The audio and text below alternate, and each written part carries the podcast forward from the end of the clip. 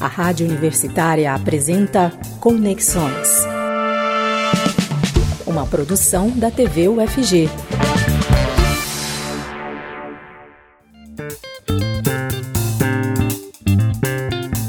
Boa tarde. Está começando Conexões dessa segunda-feira, 19 de julho de 2021.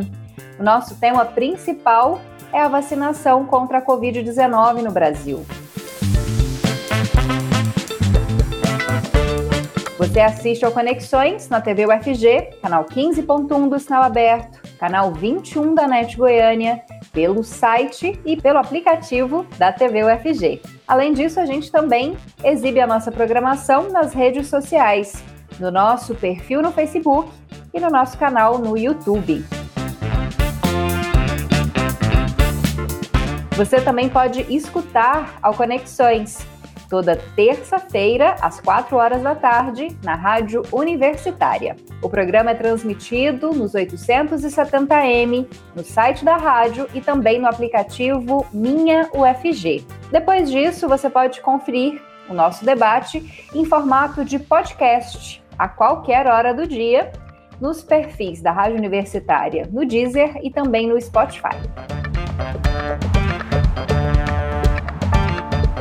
E antes de passarmos é, para o nosso tema principal, vamos conversar um pouquinho sobre saúde, educação e cultura.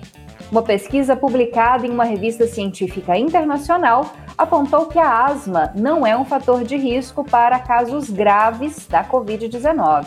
Segundo cientistas, uma revisão de estudos internacionais mostrou um número baixo de asmáticos entre os pacientes hospitalizados com o novo coronavírus um grupo de pesquisadores da Universidade Estadual de Campinas, no Brasil, também avaliou a relação entre o diagnóstico prévio da doença e o desenvolvimento do novo coronavírus por meio dos antecedentes médicos de mais de 161 mil pacientes. A pesquisa percebeu que desses pacientes, pouco mais de 1% tinham diagnóstico prévio de asma, os dados da Organização Mundial da Saúde apontam que 4% da população mundial tem o diagnóstico dessa doença inflamatória crônica, que acomete os brônquios e resulta em crises de tosse e falta de ar. A pneumologista pediátrica Patrícia Garcia Zapata explica um pouco mais sobre a asma agora no Conexões. A asma é uma doença crônica que infelizmente a gente não tem cura mas a gente tem tratamento. A asma é uma doença em que a gente faz o diagnóstico clinicamente. Não existem exames que vão dar esse diagnóstico dessa doença. Para realizar o diagnóstico, alguns critérios são importantes para serem avaliados e alguns sintomas são importantes que a criança, que o adulto ou que até mesmo o adolescente tenham. Normalmente, os principais sintomas envolvidos nessa doença são tosse, e uma tosse predominantemente noturna. Pode ser que existam tosses diurnas ou tosses mediadas pela exposição a algum aeroalérgeno, então algum alérgeno que está no ar. Seja ele ácaro, seja ele poeira, seja ele umidade, mofo, variação de temperatura. Além disso, a asma também é caracterizada como uma doença em que ocorre em crises em que as crianças elas habitualmente uma vez ou outra, isso não necessariamente continuamente, diariamente apresentam chiados. E um chiado no peito com aspecto de um miado de gato.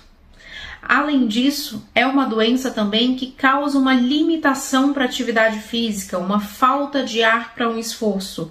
Então, é comum um relato por parte dos pais de crianças que não conseguem acompanhar o colega na educação física da escola, de crianças que não conseguem dar gargalhada, de crianças que não podem chorar, que isso são motivos para desencadeamento de falta de ar, desencadeamento de tosse e desencadeamento de chiado.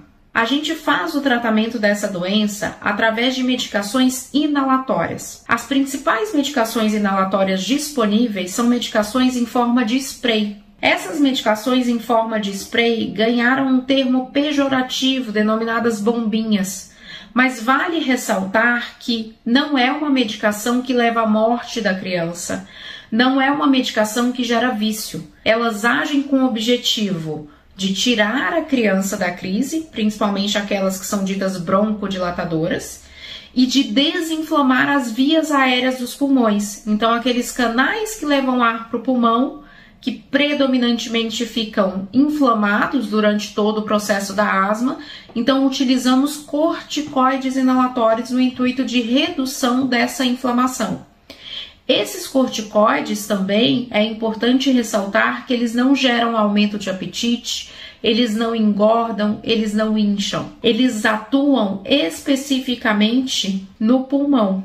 Então, assim, a gente tem um objetivo maior do tratamento, de objetivar com que essa criança, esse adolescente, esse adulto, ele tenha uma qualidade de vida normal. As crianças que têm asma, elas devem e elas precisam realizar atividade física. Então, é importante que a gente mantenha a doença controlada, que faça acompanhamento com um pneumologista pediátrico, para a gente manter essa doença controlada e ela ter uma qualidade de vida normal. Alguns fatores são importantes, além da questão do tratamento medicamentoso, mas o que a gente diz de higiene ambiental para contribuir com a melhora da doença. Então, é importante que em casa de pacientes que tenham asma, não tenham tapete, carpete, cortina, ursinhos de pelúcia, que seja uma casa que faça uma limpeza úmida, então não utilize vassouras, espanador de pó, porque isso tudo pode ser um dos fatores e um dos gatilhos para o desenvolvimento de crise dessas crianças. E o tratamento ele é baseado tanto no tratamento medicamentoso como nessa questão desse controle ambiental que a criança está exposta. Se você conhece alguém que tem asma, que tem bronquite, oriente ele a importância do acompanhamento com pneumologista pediátrico. O pulmão merece todo o cuidado. E ainda falando sobre saúde, o Hospital Araújo Jorge está precisando de doações de sangue. A unidade está com estoque baixo e isso pode dificultar a realização de cirurgias eletivas. O Banco de Sangue do Araújo Jorge funciona de segunda a sexta, das 7 horas da manhã às 5 horas da tarde na Rua 239, no setor leste universitário. Para doar, o interessado tem que estar em boas condições de saúde, ter entre 16 e 69 anos e pesar no mínimo 50 quilos. Quem tomou a Coronavac precisa esperar 48 horas para fazer a doação. Quem recebeu uma das outras vacinas só pode doar depois de 7 dias.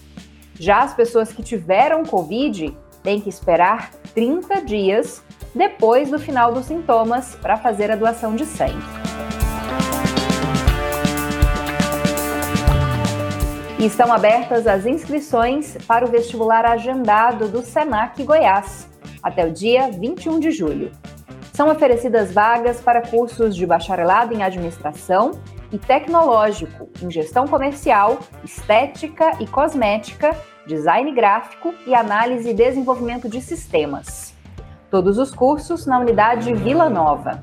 Para mais informações, ligue no número 62 3219 5180.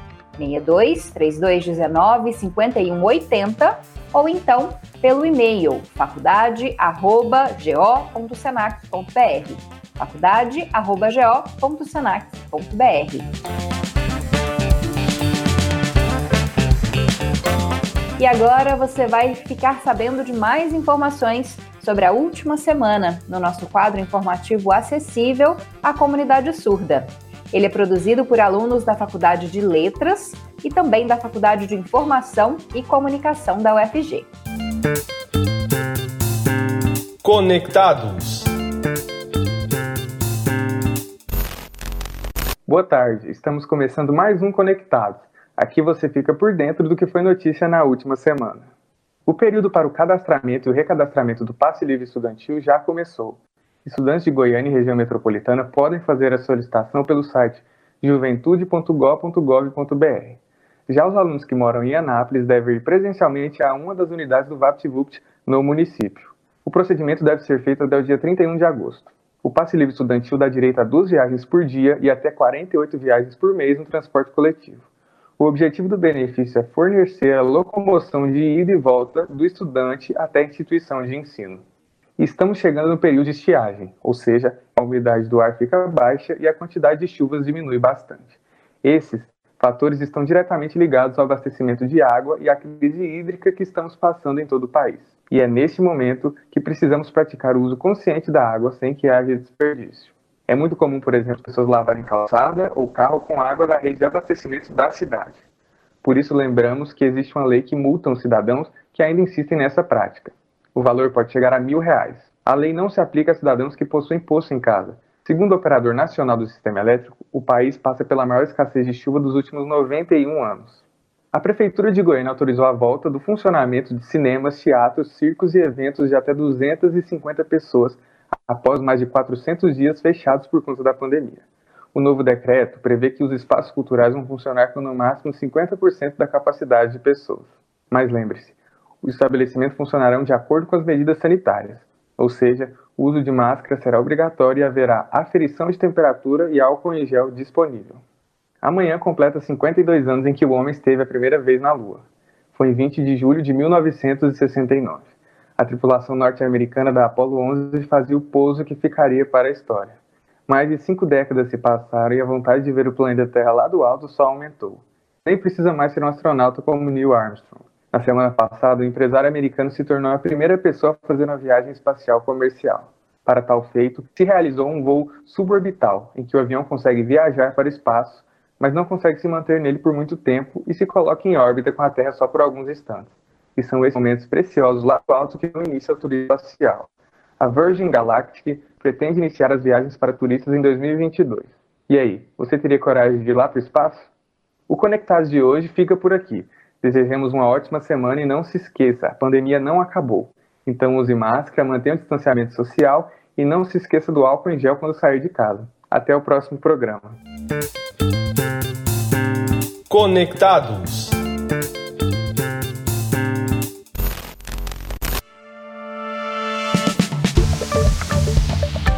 E agora vamos para uma dica cultural para quem quer aproveitar um pouco da cultura sem sair de casa.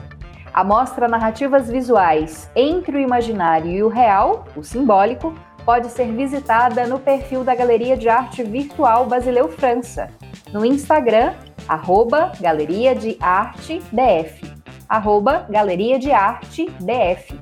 A exposição apresenta produções autorais das formandas do curso técnico de artes visuais do Basileu França. Por isso, é possível conferir obras com temas que abordam desde o universo feminino, a natureza, a melancolia e também a literatura. Isso em diferentes manifestações artísticas, como pintura, colagem, gravura, fotografia e escultura. A mostra virtual pode ser visitada até o mês de agosto.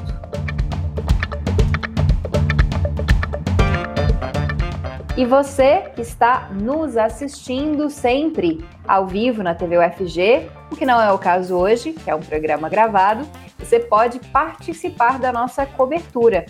Faz isso por meio dos nossos perfis nas redes sociais, como Facebook, Twitter, YouTube, Instagram e também pelo site e pelo aplicativo da TV UFG. Lembrando que o aplicativo é gratuito e pode ser baixado gratuitamente em celulares com modelo Android e além disso, claro, você tem o nosso WhatsApp. Você pode mandar questionamentos, críticas e sugestões para a equipe da TV UFG e contribuir para a construção do nosso programa jornalístico Conexões. O WhatsApp é o 62 9181 1406. 62 9181 1406. Até o momento, cerca de 14% dos brasileiros receberam as duas doses de vacina contra a Covid-19, um número ainda distante daquele que poderia garantir o controle da pandemia. A baixa cobertura pode ser relacionada a diferentes fatores, como, por exemplo, a demora do governo na compra de doses do imunizante, esquemas na compra dessas vacinas e também, em grande parte, o negacionismo em relação à importância da vacinação e também em relação à segurança de certos imunizantes. E é por isso que hoje o Conexões vai conversar sobre a campanha de imunização contra a Covid-19 e vai falar sobre a importância de se vacinar, a eficácia e segurança das vacinas, também falar um pouco mais sobre é, quanto da população precisa ser vacinada para que a gente possa se sentir um pouco mais uh, confortável, né? Sentir que estamos voltando a uma vida pelo menos um pouco mais normal diante dessa pandemia de Covid-19. E é por isso que eu conto com três entrevistados hoje, nessa segunda-feira, dia 19 de julho. Os nossos entrevistados são a professora Ana Paula Kipnis. Olá, professora Ana Paula, muito obrigada pela sua presença. Boa tarde, muito obrigada por me convidar para participar do programa. Também contamos com outro professor, que também é do Instituto de Patologia Tropical e Saúde Pública da UFG, assim como a professora Ana Paula, que é o professor João Bosco Siqueira. Professor, também muito obrigada novamente por estar aqui com a gente. Muito obrigado pelo convite, pela oportunidade. E contamos também com a presença da Flúvia Amorim, que é superintendente de Vigilância em Saúde da Secretaria Estadual de Saúde de Goiás. Olá, Flúvia, muito obrigada por estar aqui com a gente. Olá, obrigada e é um prazer estar aqui com vocês. Lembrando que você que está nos assistindo, há várias formas de você acompanhar o Conexões. 15.1 do Sinal Aberto, 21 da NET Goiânia, uh, também o nosso site, o aplicativo da TV UFG, o perfil no Facebook, o canal no YouTube. Além disso, dá para escutar o Conexões na Rádio Universitária, nos 870M, no site e no aplicativo Minha UFG, sempre às quartas, às terças-feiras, às 4 horas da tarde. E depois o programa fica disponível para quem quiser conferir a nossa conversa em formato de podcast, tanto no Deezer quanto no Spotify da Rádio Universitária. Bom, vou parar de mais delongas e vamos então para esse debate de hoje que acredito que seja muito importante, já que estamos aí há quase um ano e meio, né, de pandemia e a gente ainda parece patinar um pouco para conseguir combater né, a Covid-19 no Brasil. Vou começar com a Flúvia. Flúvia, conta um pouquinho para gente sobre a campanha de imunização no estado de Goiás. Nós sabemos que essa campanha é atípica, né? Existem diferentes tipos de vacinas que chegam em diferentes momentos, com diferentes quantidades. Não deu para planejar de uma forma como já era uh, o, o normal, né, das nossas campanhas de imunização no Brasil, que são tão bem sucedidas, né, que acontecem de uma forma com uma grande capilaridade, nós somos elogiados no mundo inteiro por isso. Explica um pouquinho as diferenças dessa vacinação contra a Covid-19. Bom, é, primeiro que com certeza essa é a campanha mais desafiadora que eu já trabalhei em toda a minha carreira, em toda a minha vida profissional. Eu tenho mais de 20 anos de trabalho com vigilância, com campanhas de vacinação, e realmente essa tem sido a mais desafiadora. Já imaginávamos que seria, mesmo antes dela começar né, até pela demanda, pela ansiedade das pessoas pela vacina. Só que ela se mostrou mais desafiadora ainda. Por quê? Porque simplesmente porque a gente não tem um planejamento de médio e longo prazo. Então, tudo que é feito, ele é feito a, em curtíssimo prazo. Pra vocês terem uma ideia, a gente recebe o a confirmação do quantitativo de doses que nós vamos receber cerca de 24 horas, no máximo 48 horas antes. E nós temos justamente esse prazo para verificar a, a quantidade de doses que vai para cada município, verificar se é a primeira ou se é a segunda dose, verificar a, a quantidade de pessoas de acordo com a faixa etária que tem em cada município. Então, tem sido um trabalho, um, um trabalho, a gente fala, um trabalho insano mesmo. E com todas essas dificuldades, a gente conseguiu estabelecer, dentro do nosso mapeamento de risco que a gente fez antes da vacinação, começar, é, de tempo de entrega, porque nós sabíamos que ia ser desafiador e que a gente precisava fazer isso o mais rápido possível, que é uma das atribuições da Secretaria de Estado da Saúde.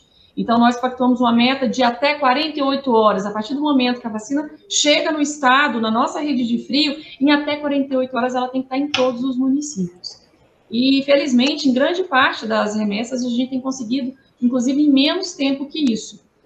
Isso, com certeza, é, é, um, é, um, é uma vitória, mas que não deixa de, é, de ser desafiadora ainda essa campanha. Então, realmente, uma campanha muito difícil. Vocês imaginem, talvez, para quem não trabalha muito com isso, a gente trabalha hoje com quatro tipos de vacinas diferentes, né? Algumas delas, alguma, uma delas com uma temperatura, com uma forma de acondicionar ainda diferente. Uma forma de aplicar diferente, uma dosagem que é diferente das outras. Nós temos é, intervalos diferentes de segunda dose. Então, é, uma, é literalmente uma loucura a gente trabalhar isso, né, tão, com tão pouco planejamento. Né, eu falei isso recentemente numa das entrevistas que eu dei, que realmente é a mais difícil, e eu falei que era a mais organizada, e infelizmente é a mais desorganizada que a gente já trabalhou. Justamente por todas essas situações que a gente não consegue fazer um planejamento para ter realmente um resultado melhor, uma qualidade melhor. Além do que a gente não recebe na quantidade que nós precisávamos receber né, que é outro ponto importante. Então, eu, nós recebemos muita pressão né, de todos os lados pela quantidade de doses, porque realmente é uma quantidade muito pequena. Aí fala assim, não, mas Goiás recebeu 100 mil doses, são 100 mil doses para 246 municípios, né, com todas as suas dif diferenças demográficas.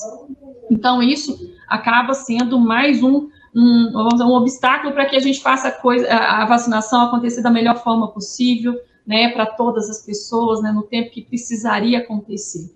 Então, eu falo só para vocês que realmente muito desafiadora e que as equipes, eu tenho certeza, né, tanto dos municípios, dos estados, têm se desdobrado. Inclusive porque a gente vive um momento que é, os protocolos, né, as diretrizes nacionais, elas praticamente elas não existem mais. Se vocês prestarem atenção vendo os jornais, vocês verão que cada estado está fazendo de um jeito, um estado começa a vacinar uma faixa etária, outro estado vacina gestante, o outro, e a gente sem esse comando nacional para saber realmente qual é a direção. E na falta do nacional, né, do, de uma, uma, diretriz única, cada estado tem que se virar mesmo, com as equipes que tem, com os especialistas que tem, e discutir quais serão a, as, os direcionamentos dessa campanha de vacinação. E isso é um outro grande problema. Isso tinha que ser nacional. Não tinha que cada estado fazer de uma forma.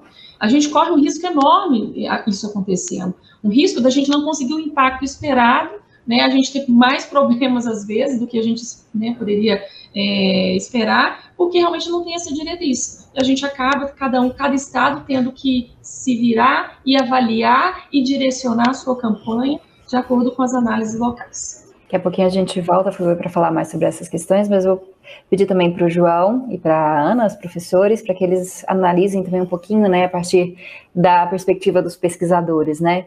Professor João Bosco, é, como é que você, estudando saúde pública né, há tanto tempo e também já tendo analisado com a gente a Covid em outros momentos, a vacinação no Brasil? Flúvia já apontou alguns problemas da falta de coordenação nacional, problemas gerados também pelo pequeno número de vacinas. A gente sabe que existe uma investigação em relação à compra de vacinas, né? Várias investigações, na verdade, né?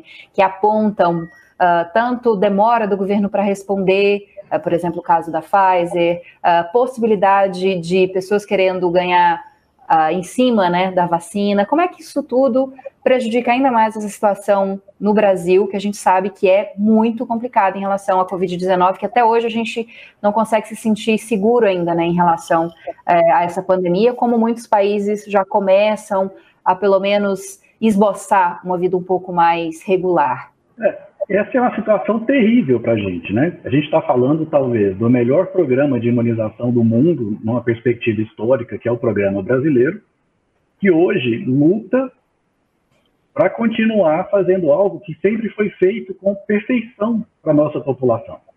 Se tem algo que é igual para todo mundo no país, que é um país extremamente desigual, é acesso à imunização. Isso vem de décadas, isso é um sucesso tremendo do SUS. Mas você vai se lembrar, Camila, que eu já brinquei até com você antes, dizendo que quem está coordenando os programas de imunização no nível local, é, é o Harry Potter, é a Hermione Granger, estão fazendo mágica. Isso que Flúvia falou de receber hoje para fazer amanhã, isso é um desafio tremendo. Isso, isso deveria ser feito com previsão, com tempo de planejamento, com liderança. É muito ruim a gente chegar num cenário que é completamente diferente de tudo que a gente viu em termos de saúde pública. A resposta brasileira na saúde pública, ela sempre foi única todo mundo trabalhava na mesma perspectiva, com os mesmos objetivos, da mesma forma, no mesmo tempo. Isso que Flúvia colocou de cada um por si, isso traz muito mal para a gente, na verdade.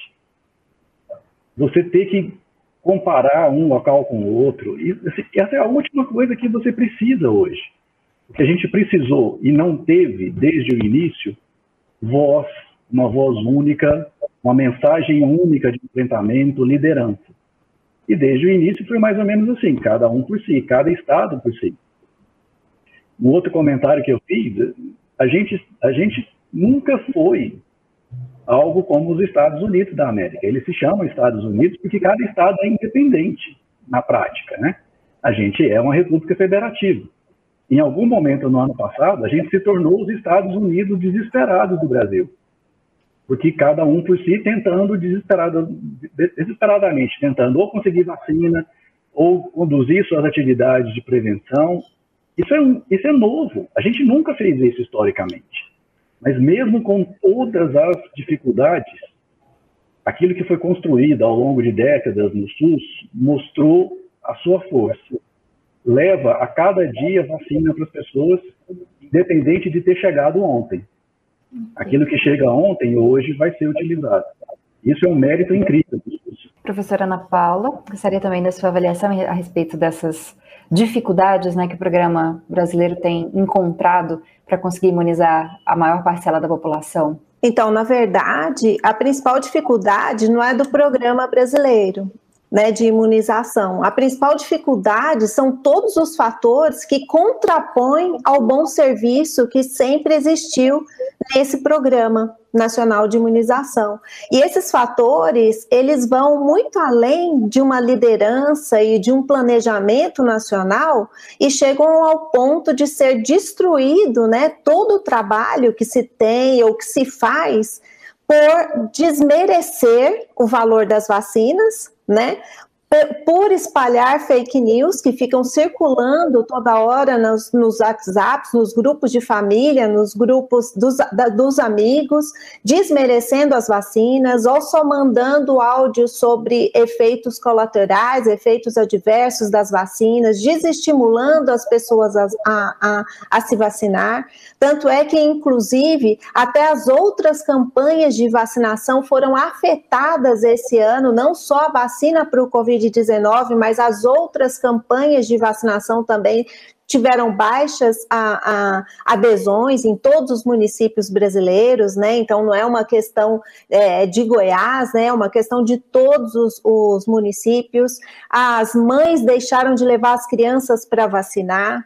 Outras doenças, as pessoas deixaram de fazer é, é, de procurar o SUS para o atendimento, doenças crônicas, por exemplo. Então, começou a acontecer no Brasil uma situação que não é apenas o Covid-19, não é apenas a falta de vacinação, é uma situação muito mais geral de que foi plantada uma ideia de que o SUS não atenderia a toda a população e que as pessoas poderiam contar não sei com quem para resolver os problemas de saúde delas, né? E na verdade, quando você chega no ponto do Covid mesmo, onde a pessoa vai ser atendida? No Sistema Único de Saúde, que provém toda assistência, né? E quando chegou toda essa situação, que não é culpa do Programa Nacional de Imunização, nem do Programa Nacional lá em Brasília, quem gere o Programa Nacional, nem é culpa da pessoa que está sentada lá porque ela não teve como seguir as diretrizes normais que ela sempre seguia para organizar todos os programas de vacinações, né? Então passou a ser um problema de interferência na, nas atividades técnicas, né? Cada um é capaz de desempenhar e, e se formou para desempenhar uma atividade com rigor, né, com cautela, e as pessoas foram impedidas de agir de maneira técnica. Né? Esse é o grande problema. Todo mundo teve que agir de acordo com o que se pensava no bar da esquina, ao invés de pensar tecnicamente, agir tecnicamente, ordenar os padrões do que deveria acontecer de maneira técnica. E isso é, é sofrível, é, é, vergonhoso, né? E, e, e não é uma uma vantagem apenas brasileira, né? Tem vários países que aconteceu essa desordenação também, que acabou prejudicando, né, os programas de vacinação, né? E, e, e, e, e assim, dentro de todas essas esses descabimentos que têm acontecido desde que começou a pandemia, o Programa Nacional de Imunização e a Secretaria Estadual de Saúde de Goiás fizeram é, é, um milagre, milagre, milagre, porque não tem outra explicação. Porque eu fico imaginando aqui na minha situação pequena, trabalhando com BCG, que é uma única vacina, um único jeito de aplicar, uma única dose. Você imagina que o enfermeiro que vai fazer a vacinação, ele precisa ser treinado. Sim. A seringa é diferente, o jeito de aplicar é diferente, o, o, o que você tem que explicar para a pessoa que toma vacina é diferente, o que ela apresentar, o que ela não pode apresentar, o que vai acontecer. O intervalo entre a primeira e a segunda dose é diferente. Né? Mesmo para um profissional da saúde que está acostumado a fazer e é treinado, para ele é difícil. Agora eu vou, vou interrompê-la para a gente conseguir avançar um pouquinho mais, tá bom? Tá bom. Mas daqui a pouco retomo a palavra para a senhora. Flúvia, é, a professora Ana destacou coisas que são interessantes e queria avançar em, é, em relação a alguma delas com você. A gente sabe que no início da pandemia muita gente dizia que não ia se vacinar, que tinha medo da vacina, que a vacina iria causar a morte, que poderia. Tinha gente que falava até de mudança de DNA, coisas extremamente absurdas, né? Hoje eu acredito que o maior problema seja a escolha da vacina, mas estou fazendo uma suposição. Queria que a senhora falasse sobre isso. Há muitas pessoas que ainda, pelo menos pelo que a secretaria tem visto, se negam a tomar determinado tipo de vacina, que acham que eles devem escolher uma vacina que é melhor vista para uma viagem internacional ou que provavelmente daria maior cobertura? Explica um pouquinho isso para a gente. É, esse tem sido um grande problema apresentado pelos municípios em reuniões que a gente tem feito né, com frequência. Eu, esse, até foi colocado o nome, é o sommelier de vacina. Então, onde as pessoas querem escolher qual vacina, né, de qual laboratório elas querem é, receber. E o que, que a gente tem hoje? A gente tem, infelizmente, uma contra-informação, né, porque assim, você fala da importância da vacina, independente né, de que vacina seja, mas ao mesmo tempo você tem as fake news aí falando, né, de determinado laboratório, que esse não funciona, que causa mais evento adverso, e tudo isso hoje com as redes sociais toma uma proporção muito maior do que a gente tinha né, há, há anos atrás, isso com certeza atrapalha. Alguns estados, a gente até discutiu isso na última reunião do COI, de que a gente poderia é, aplicar algumas penalidades a essas pessoas que agendam é momento, e na hora que chega na, na, no posto de vacina, ela fala, não, essa aqui eu não vou, eu vou esperar a outra chegar. Então, alguns estados colocaram é, 60 dias, ela só pode agendar com 60 dias, ou com seis meses, ou ela vai para o final da fila. A gente pediu, inclusive, para o Ministério Público apoio, né, para ver legalmente o que, que pode ser feito, para a gente não ter outro problema, né, posteriormente, mas o que, que a gente pode fazer com essas pessoas que escolhem. O Brasil, ele tem, historicamente, né, é, muita, é, muita adesão pelas vacinas. Né? Então, o Brasil tem um histórico em relação à vacina. Você vê que a população, ela, na grande maioria, quer se vacinar. Tem sim alguns que se recusam, fato, né? Não é para qualquer tipo de vacina a gente tem, né? Mas é um percentual muito pequeno. A grande maioria, maioria quer se vacinar. E eu falo muito isso. Em que momento da história a gente viu uma mãe chegar num posto de vacina e perguntar de qual laboratório que era a vacina contra a paralisia infantil? A gente nunca viu isso. Né? Nunca teve escolha de laboratório. É pela primeira vez a gente está tendo isso. E por que, que a gente está tendo isso? É, eu falo assim, a comunicação ela tem os prós e os contras, né? Então, a forma que a comunicação foi feita, eu acho que isso foi um problema, né? E acabou que isso faz com que as pessoas escolham essa por exemplo, mostrando, ah, essa aqui teve evento adverso, caso de evento adverso em tal lugar, né, no tal país deixou de usar, mesmo que temporariamente, isso vai causando a contra-informação, vai aumentando a contra-informação e a gente vai tendo mais dificuldade. O nosso, o nosso lema no momento é melhor vacina é vacina no braço, independente de qual seja. E não é uma questão só individual, é uma questão coletiva né, principalmente coletiva nesse momento, e que a pessoa que, que deixa né, de se vacinar porque não é um laboratório que ela quer, ela está colocando em risco não só a vida e a saúde dela, mas de outras pessoas também. Né, e aquilo que a gente almeja alcançar, né, que é um grande percentual de pessoas vacinadas, para que a gente tenha impacto na população em geral, internação e óbitos, principalmente. Então, é, a gente tem trabalhado, inclusive, uma das sugestões foi não, não comunicar mais vacina de qual laboratório que chegou? Nós vamos passar a comunicar, chegou vacina. para não falar com o laboratório, para as pessoas não ficarem esperando, né, para se vacinarem posteriormente. Vou mudar um pouquinho aqui o caminho, vou com a professora Ana primeiro, porque eu sei que a senhora fez recentemente um vídeo para a gente aqui da TV UFG, falando sobre por que, que, as pessoas não deveriam escolher a vacina, né, não deveriam ficar indo atrás de determinada vacina. Queria que a senhora fizesse a mesma fala aqui para a gente. Por que, que, as pessoas não devem ficar preocupadas em tomar a vacina de, do laboratório X ou Y? As vacinas que são oferecidas no Brasil, né, as quatro que nós temos até o momento, todas elas oferecem uma boa proteção. Gostaria que a senhora uh, destacasse isso para o nosso público, professora? Então, todas as vacinas que são oferecidas e aprovadas né, pela Anvisa, elas apresentam segurança e eficácia comprovada contra a Covid-19. Então, independente da porcentagem de proteção, todas elas são seguras e todas elas vão te proteger. Inclusive, saiu um artigo publicado que foi feito na Inglaterra mostrando que pessoas vacinadas transmitem cerca de 50% menos Covid-19 para as pessoas que moram na mesma casa que elas. Então, vacina no braço significa que nós vamos estar protegendo aquelas pessoas que moram conosco e que são da nossa família que ainda não estão na fase de vacinar. Então, a vacinação é uma conduta própria para sua proteção individual, mas é muito mais uma proteção coletiva para todas aquelas pessoas que a gente ama. Professor João, queria também a palavra do senhor falando sobre é, não só a questão da eficácia, mas também da segurança dessas vacinas, né? As pessoas, elas devem ter algum tipo de cuidado ao se vacinar, as vacinas elas são seguras, quais são os tipos de efeitos adversos que elas podem causar.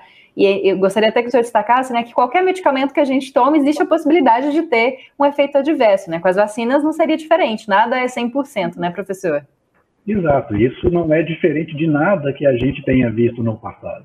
Nenhum medicamento, nenhuma vacina, eles são liberados e aprovados para uso pela população sem que se tenha muita segurança de que você vai trazer benefício e não, nem, e não qualquer dano que potencial possa acontecer. Basicamente, o que, que você vai ter? Dor no local da, da, da aplicação, isso é comum e é o, o mais frequente. Mas as vacinas são muito seguras e cada dia que a gente está vendo passar e vendo o impacto que isso tem no mundo, só reforça isso. A gente viu diminuição de transmissão, a gente viu retomada de vida normal, a gente viu as pessoas se internarem menos, diminuir óbito, diminuir risco. Esse é o objetivo final. Não é uma pessoa, é o país inteiro, somos todos nós. Algumas pessoas podem ter mais dor local do que outras? Pode. Isso acontece. Isso não está acontecendo com vacina de Covid. Isso acontece historicamente. Mas as vacinas funcionam, os resultados cada dia mais mostram isso. E a questão de segurança se existir alguma dúvida, não tem mais por que existir. A gente tem mais de 3 bilhões de doses de vacinas feitas no mundo. Ah, se as pessoas podiam falar antes, ah, foi feito com pouca gente. Não foi.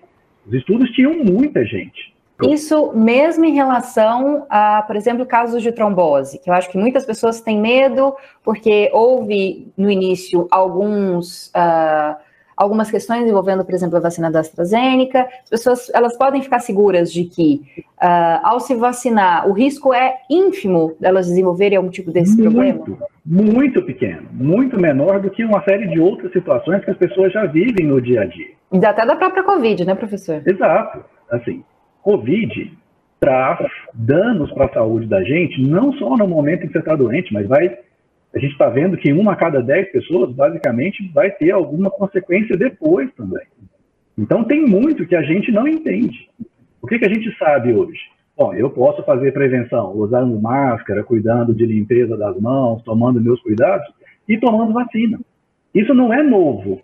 Isso foi feito a vida inteira para esse tipo de doença.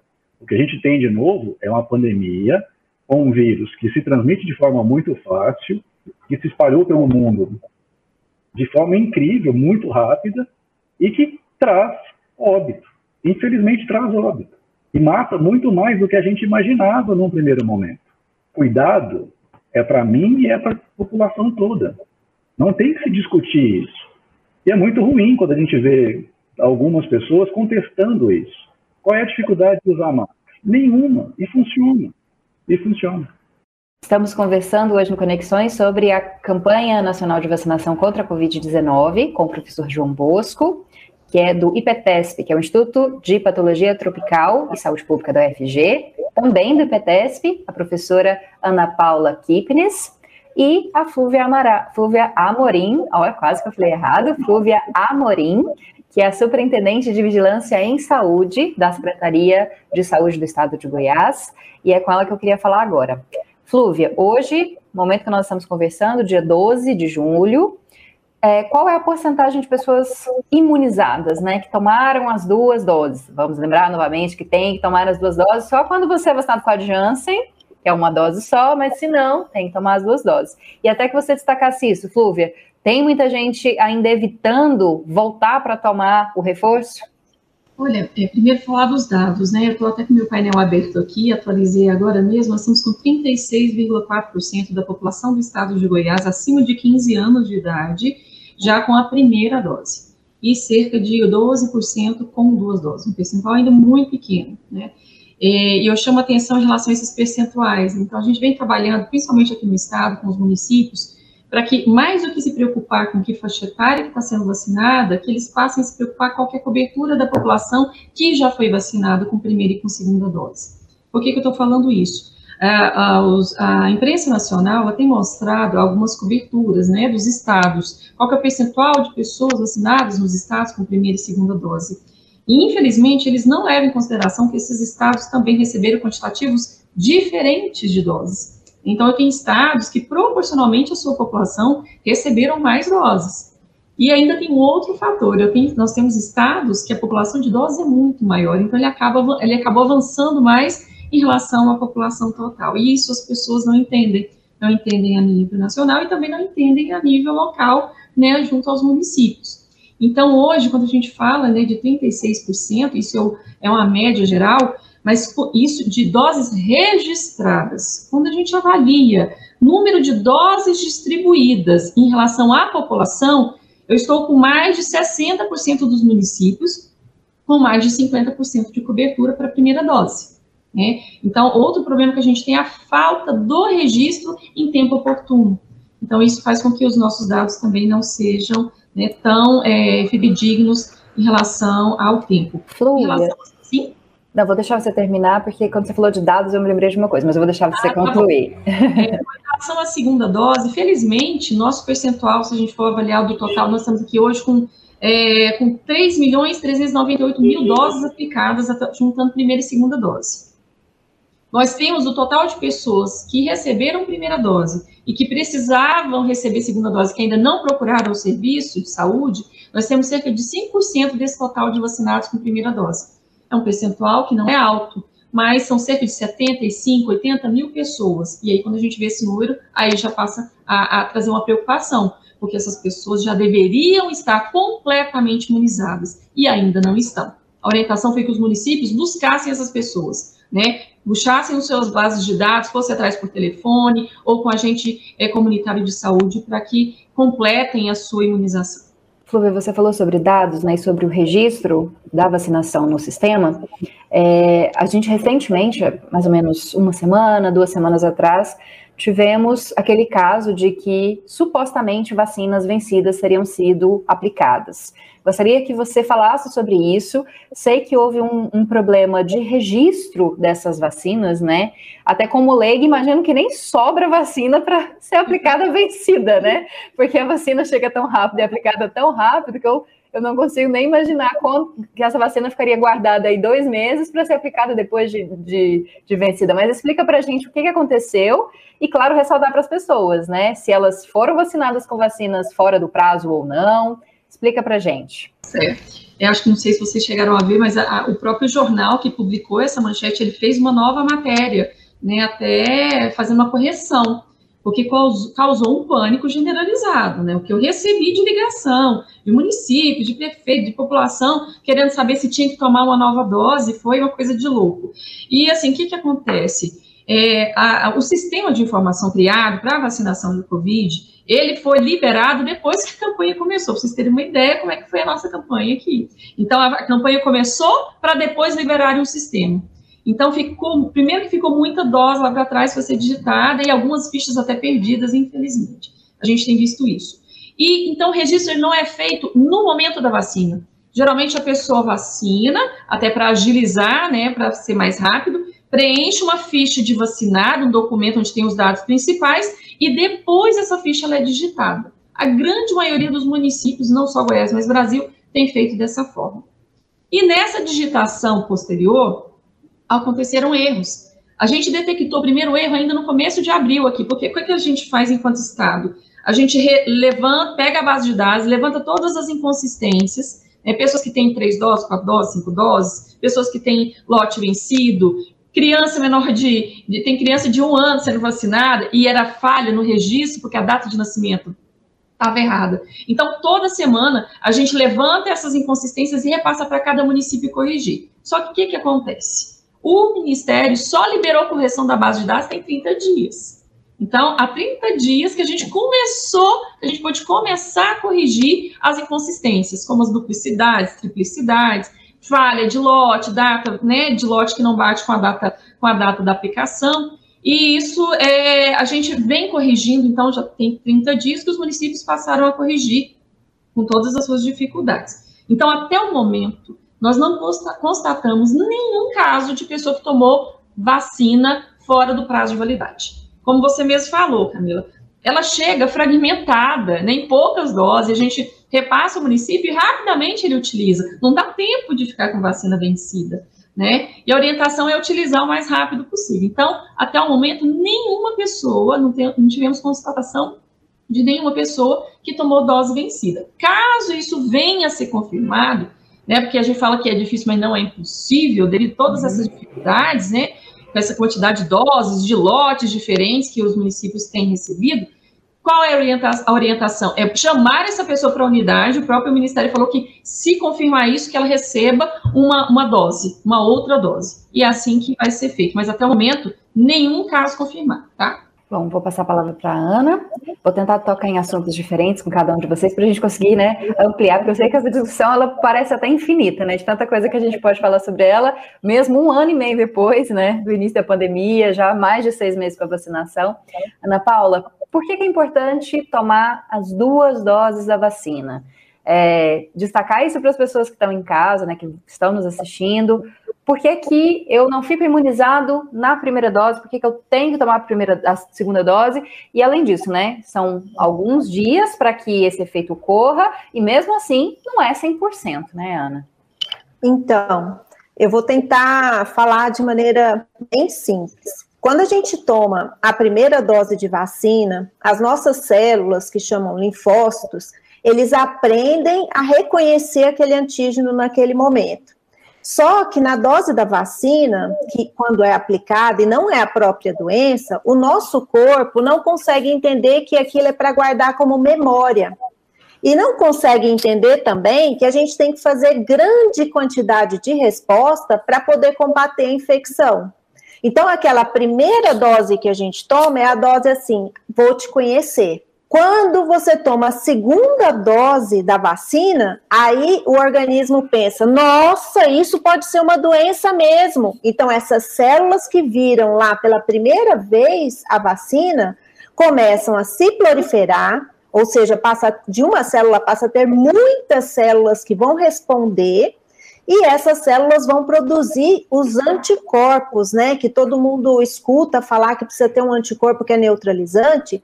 Você só consegue ter quantidade de anticorpo neutralizante no sangue se você tomar as duas doses, porque essas células precisam pensar que é um perigo, precisam pensar que pode ser uma doença para se proliferar e produzir os anticorpos. E para ela conseguir fazer isso, precisa de um tempo essas células elas precisam proliferar e começar a secretar esse anticorpo. Para isso, ela precisa de 15 a 21 dias.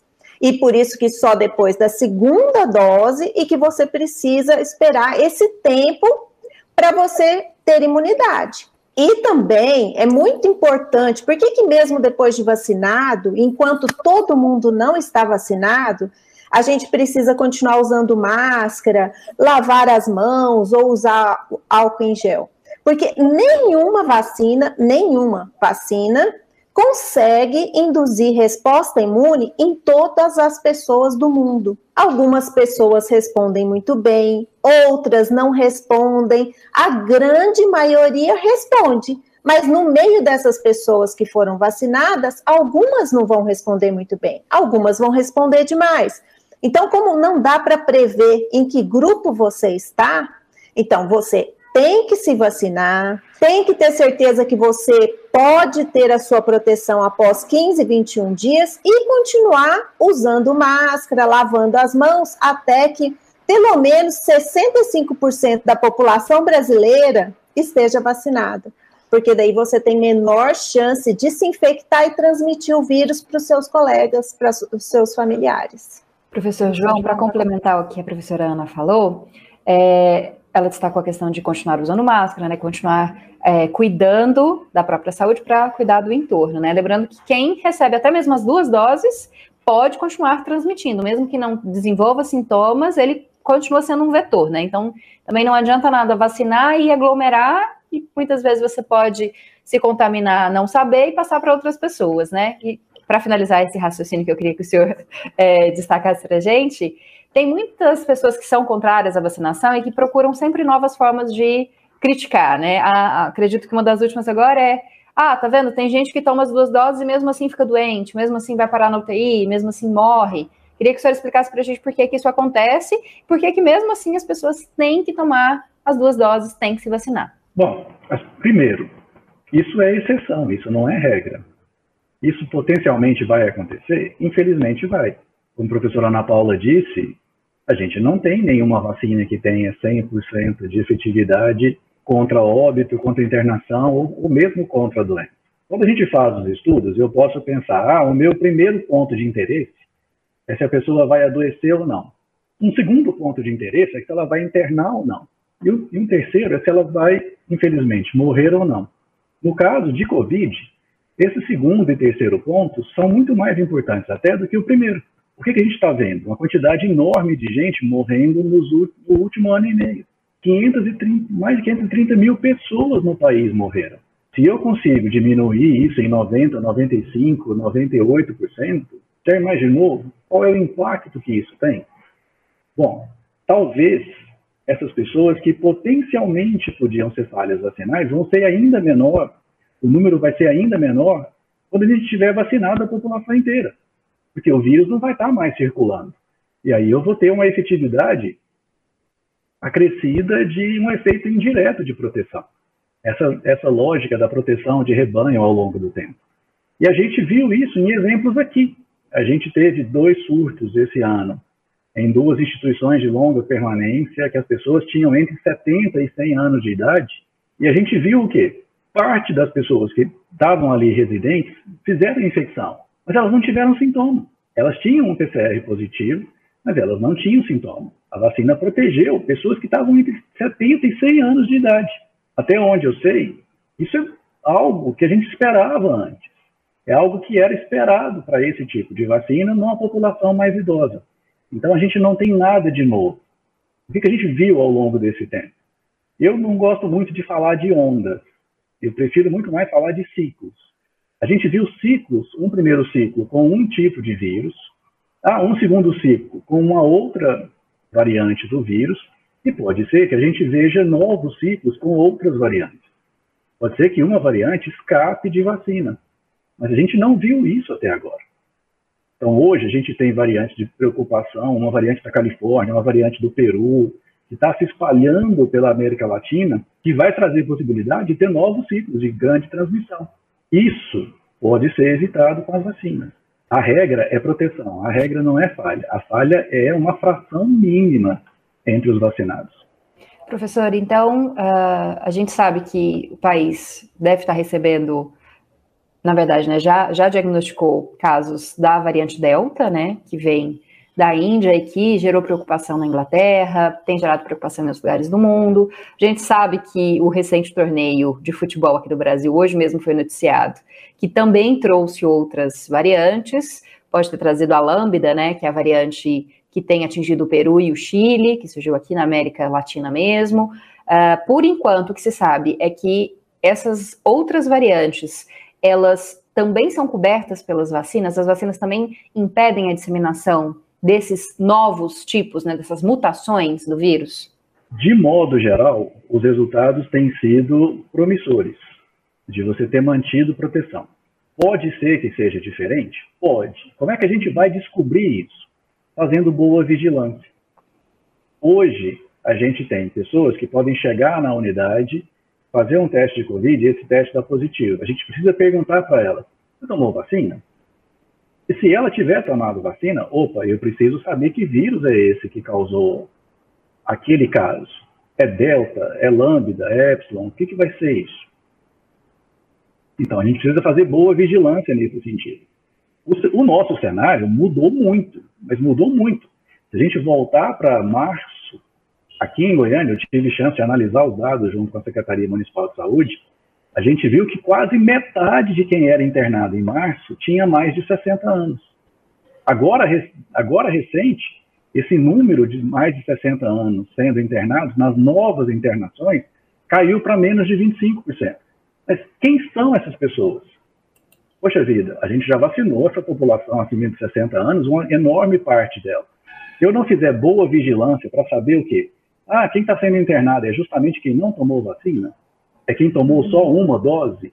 A gente tem tudo isso na mão. Os bancos de dados de vacinados são nominais agora. A gente sabe quem são essas pessoas. A gente tem que avançar nessa perspectiva. Isso é o, dia a dia. Covid não tem um desafio. Covid trouxe para a gente múltiplos desafios que vão mudando ao longo do tempo. À medida que eu começo a vacinar, eu preciso entender coisas novas.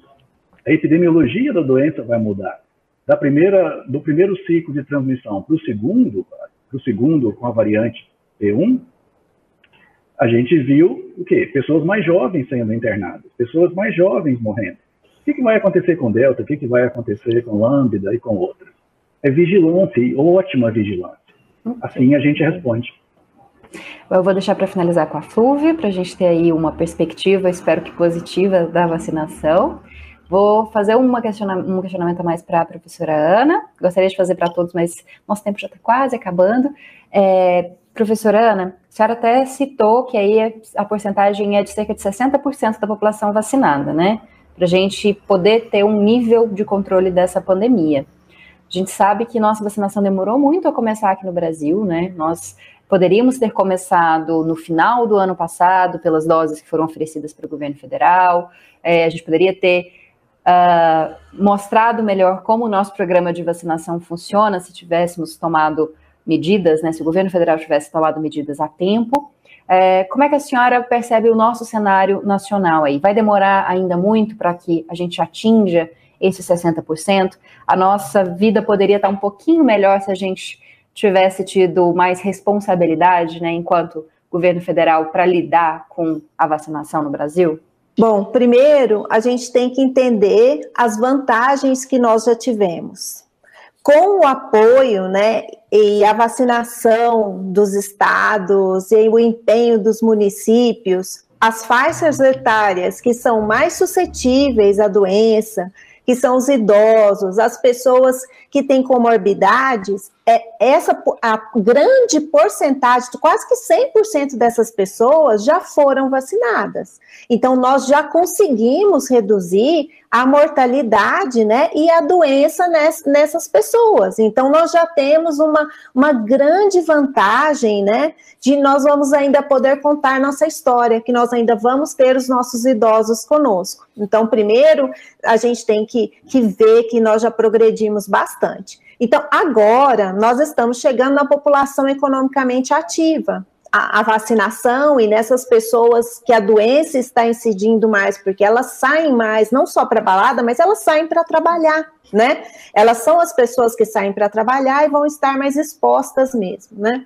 Então, a, a, é, eu, eu acho difícil, né, que nesse embate político todo, que nós precisamos de muitas doses e produzir doses de vacina, não, é, não basta querer, não basta ter dinheiro, você precisa ter plataformas produzindo bilhões de doses de vacinas, né, para oferecer para o mundo inteiro, mas eu vejo com uma perspectiva positiva, né? Nós estamos caminhando, a, a doença tem, tem chances de reduzir, depende muito mais, no meu ponto de vista, se politicamente nós não vamos conseguir todas as doses, mas individualmente nós podemos pensar para o coletivo, né, e tentar evitar ser um, um, um, um hospedeiro para o vírus, para permitir que ele possa mutar, né, e ter variantes que não, nos, não tenha como proteger nem com as vacinas existentes, né,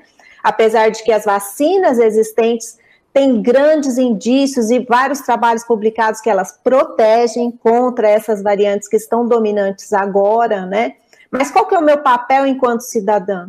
contribuir para que essa pandemia se, a, a, a, se acabe, vá embora. Depende de mim também. Não depende só de eu esperar o número de doses de vacina que vai chegar. Quando for a minha hora de vacinar, eu entro na fila e vacino. Quando é a minha hora de ir trabalhar, eu uso máscara e evito expor o meu colega. Se eu tenho sinais e sintomas de Covid-19, eu não vou trabalhar né? Existem leis trabalhistas, eu, eu devo ter a consciência de que eu não devo ir a público disseminar a minha doença. Ah, pode ser uma gripe? Pode, mas no, durante uma pandemia você tem que primeiro pensar que pode ser Covid-19.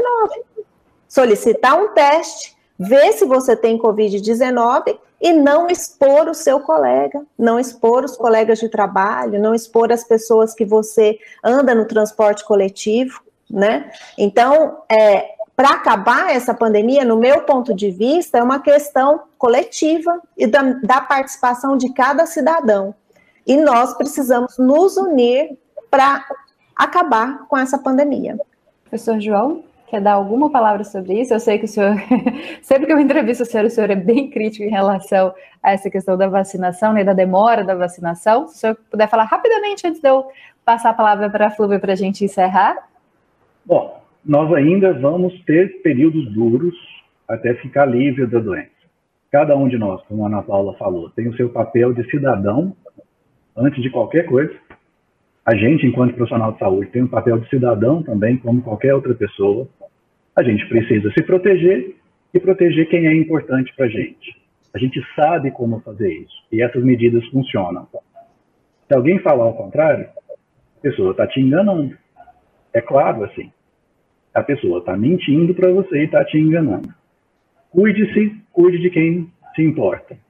E quando chegar a sua vez de vacinar, faça a primeira dose, faça a segunda dose, e se tiver que fazer dose de reforço no futuro, fazer as doses de reforço também. Mas é sempre isso. A gente cuida da gente e de quem é importante. Então, para fechar, Flúvia, é, a gente tem uma perspectiva para o estado de Goiás? Quando que a gente vai se aproximar desses 60% da população? É, a gente está agora na semana do dia 12, né? Dizendo isso para você, porque você vai estar assistindo a gente aí depois do dia 19, que é quando o programa vai ao ar. Nós temos a faixa etária de 41 anos aqui em Goiânia vacinando, outras cidades entre a faixa de 30 e 40. O que, que a gente tem de perspectiva para as próximas semanas também? Bom, é, isso tudo depende da quantidade de doses que a gente vai receber e da regularidade dessas remessas. Né? Eu falo sempre isso. Ah, é, o Estado de São Paulo falou, até que o governo do Estado também falou, que até setembro é, vacinaria todos acima de 18 anos. Podemos, podemos, nós temos condição operacional, técnica? Temos. O que, que a gente precisa? Vacina. Tendo vacina, com certeza a gente consegue chegar a, a, nessa meta. Existe uma, uma, perspectiva muito boa, né, pelo menos o que a gente tem ouvido dos laboratórios produtores, né, é de maior entrega a partir do segundo semestre. Pfizer vai antecipar é, algumas remessas, né, que já estavam previstas. A Janssen tem chance de antecipar. A Fiocruz passar, vai passar a produzir o IFA, né, então não vai ficar dependente do IFA mais. Isso ajuda. E o, a embaixada chinesa no Brasil se comprometeu a não atrasar mais as entregas do IFA da Coronavac. Então, juntando tudo isso, as, as expectativas são muito boas. E eu tenho sim esperança que a gente consiga avançar, né, para essa população, pelo menos com a primeira dose, né, até final de setembro, outubro, né, acima de 18 anos. Então, sim, mas depende disso, né, realmente que todas essas expectativas, elas se confirmem para a gente poder chegar nessa, nessa meta desse objetivo. E a gente espera e a gente espera poder um dia fazer uma live novamente, falando sobre uh, o controle da pandemia, falando sobre. Já falando da pandemia do passado, né? Acho que está todo mundo, principalmente acredito que é a Flúvia, até agradecer muito, Flúvia, por você ter tirado esse tempo aqui para falar com a gente, porque eu acho que eu não consigo nem imaginar como é estar à frente da pasta nesse momento, mas eu sei que está todo mundo cansado, então se você está cansado, faça a pandemia terminar logo. Como destacou o professor João e a professora Ana, use máscara, se vacine, tome cuidado, não aglomere. Por mais que a gente esteja cansado de ficar dentro de casa, é importante a gente tomar cuidado ainda. E muito obrigada, Flúvia, pela sua presença. Obrigada também, professor. Ai, te cortei, Flúvia, perdão. Não, tudo bem. essa oportunidade, eu acho que passar a informação correta, a gente sempre tem que armar um tempo, porque é tanta contra-informação hoje, acho que toda oportunidade que a gente tem de falar, né, quais são as informações verdadeiras, a gente tem que, tem que usar, tem que usar os meios possíveis. Bom trabalho para você, boa sorte a todos aí que estão trabalhando na linha de frente. Muito obrigada, professora Ana, está sempre com a gente aqui, aqui no Mundo UFG também. Sempre muito bom ter os esclarecimentos da senhora. Eu que agradeço a oportunidade, porque não tem a, a coisa mais importante é que a informação correta seja discutida e falada. Né? Eu estou à disposição. Obrigada também, professor João. Dessa vez não erramos o cargo do senhor. Muito obrigada também de novo aqui com a gente, sempre parceiro do Conexões. Muito obrigado, Camila. E eu desejo que todo mundo se cuide, se proteja e que a gente possa sair disso o mais breve possível, mas baseado na ciência, e não nesses rumores que não vão levar a gente a lugar algum. Eu agradeço a você também que nos acompanhou até aqui. Continue fazendo as medidas né, de contenção da pandemia, usando máscara, higienizando bem as mãos, evitando aglomerações sempre que possível e, claro, tomando a vacina assim que for o momento. Eu já estou esperando a minha segunda dose já. Estou feliz de ter tomado a primeira. Espero que você possa também tomar a sua primeira e segunda dose logo. Te espero no próximo programa em que a gente vai falar sobre o aumento dos feminicídios no Brasil. Até lá!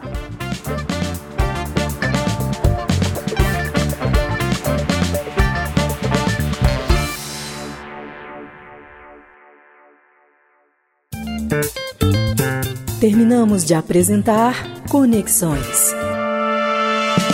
Uma produção da TV UFG.